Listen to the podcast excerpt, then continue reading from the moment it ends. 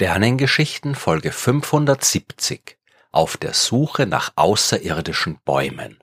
Heute geht es um außerirdische Bäume und ja, wir werden über Wissenschaft reden und nicht über Science Fiction. Es geht tatsächlich um Bäume, die auf anderen Planeten wachsen. Ja, nicht, dass wir sowas schon entdeckt hätten, aber theoretisch wären wir vielleicht in der Lage, genau das zu tun.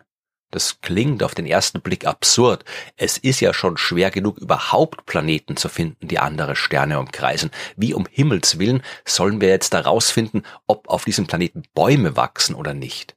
Und ja, es ist schwierig, die Planeten anderer Sterne zu entdecken. Das ist das erste Mal 1995 gelungen und in den ersten 30 Jahren danach haben wir ein paar tausend weitere gefunden.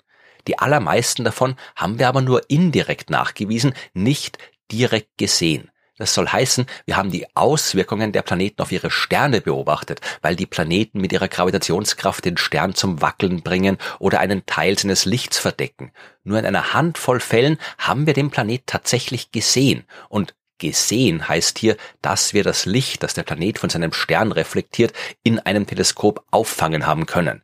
Wir haben einen kleinen Lichtpunkt gesehen, keine aufgelöste Planetenscheibe und schon gar kein Bild, das detailliert genug gewesen wäre, um sowas wie Bäume zu sehen. Und das wird auch in Zukunft nicht möglich sein, solange wir nicht den interstellaren Raum durchqueren und direkt dorthin fliegen zu diesen anderen Planeten.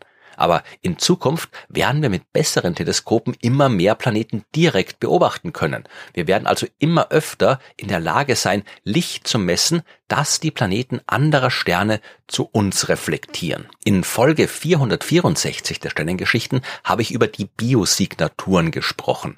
Und damit sind Signale gemeint, die darauf hinweisen, dass auf einem Planeten Leben existiert. Und mit Leben ist jetzt hier vor allem einfaches Leben gemeint. Mikroorganismen, Algen und andere Einzeller.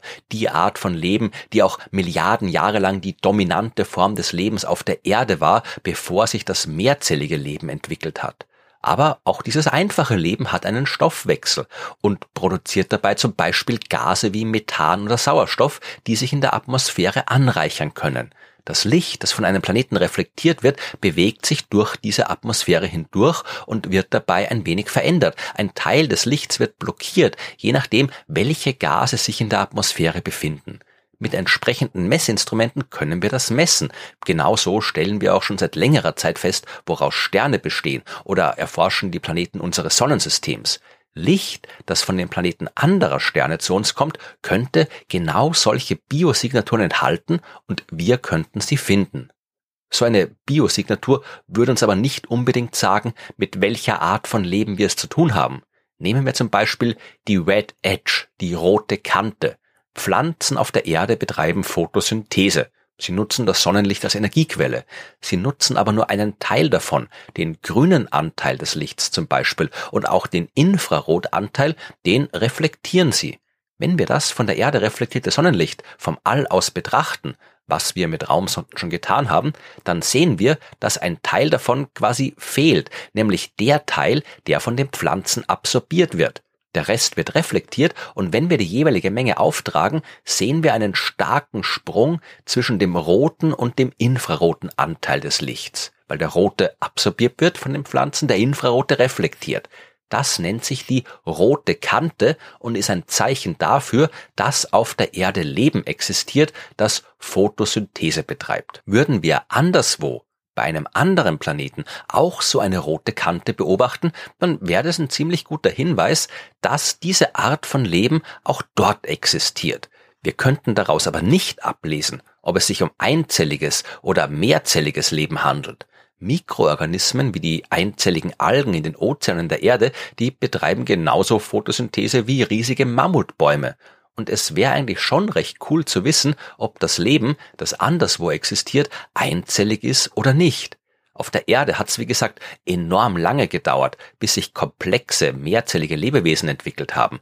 Milliarden Jahre lang gab es nur Mikroorganismen und erst vor vergleichsweise kurzer Zeit haben sich die komplexen, mehrzelligen Lebewesen entwickelt. Die großen Pflanzen, die Bäume, die Tiere und so weiter.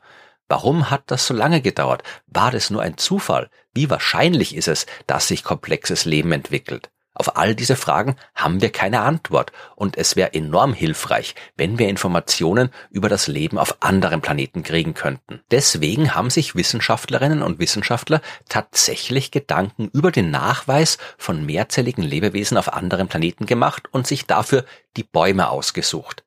Einerseits, weil die Struktur, in der Bäume wachsen, etwas sehr Grundlegendes zu sein scheint. Etwas, was ja pflanzliches Leben quasi von selbst tut, wenn es komplexer wird. Und andererseits, weil damit die Methode funktioniert, die sie sich ausgedacht haben.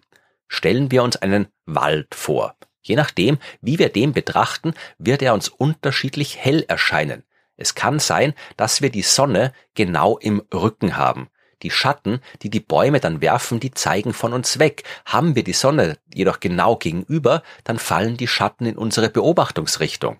Oder anders gesagt, die Menge an Sonnenlicht, die ein Wald in unsere Richtung reflektiert, die hängt davon ab, wie die Sonne gerade am Himmel steht. Das kann man auf den Satellitenbildern der Erde gut beobachten. Je nach relativer Stellung von Erde, Sonne und Satellit sind die Wälder mal heller und mal dunkler bei den Planeten anderer Sterne, da sehen wir aber jetzt nicht nur keine Bäume, wir sehen natürlich auch keine Wälder, wir sehen nicht mal Kontinente und Ozeane, wir sehen gar nichts außer einem Lichtpunkt.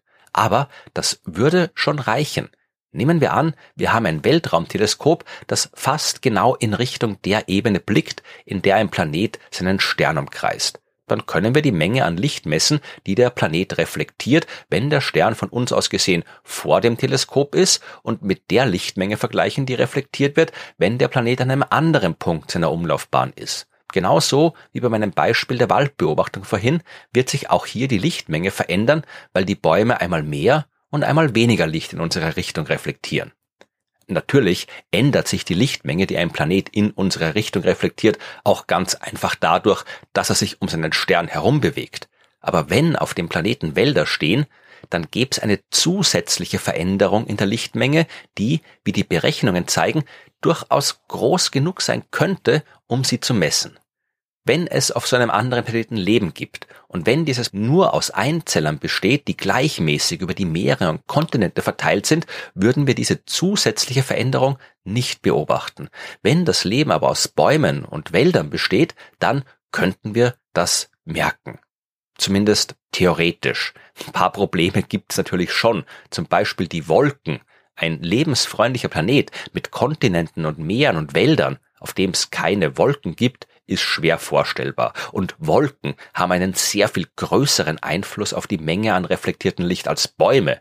Aber, und das ist die gute Nachricht, Wolken und Bäume reflektieren Licht unterschiedlich und vor allem erhöht sich die Menge an reflektiertem Licht unterschiedlich schnell, wenn der Planet sich um den Stern bewegt, je nachdem, ob Wolken oder Bäume beteiligt sind.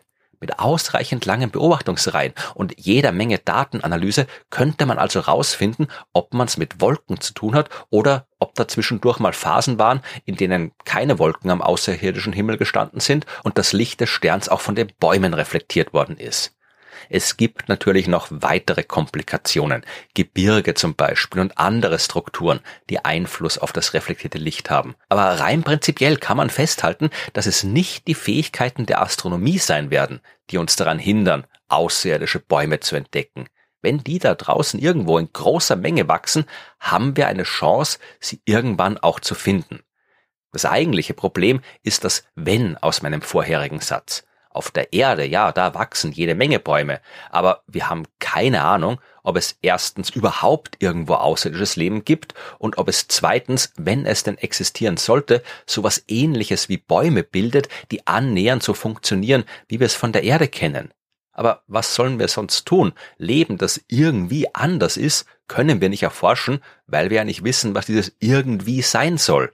Wir müssen zwangsläufig mit dem arbeiten, was wir verstehen. Trotzdem ist es gut zu wissen, dass wir zumindest vorbereitet sind. Wenn es tatsächlich außerirdische Bäume gibt, dann werden wir sie nicht übersehen.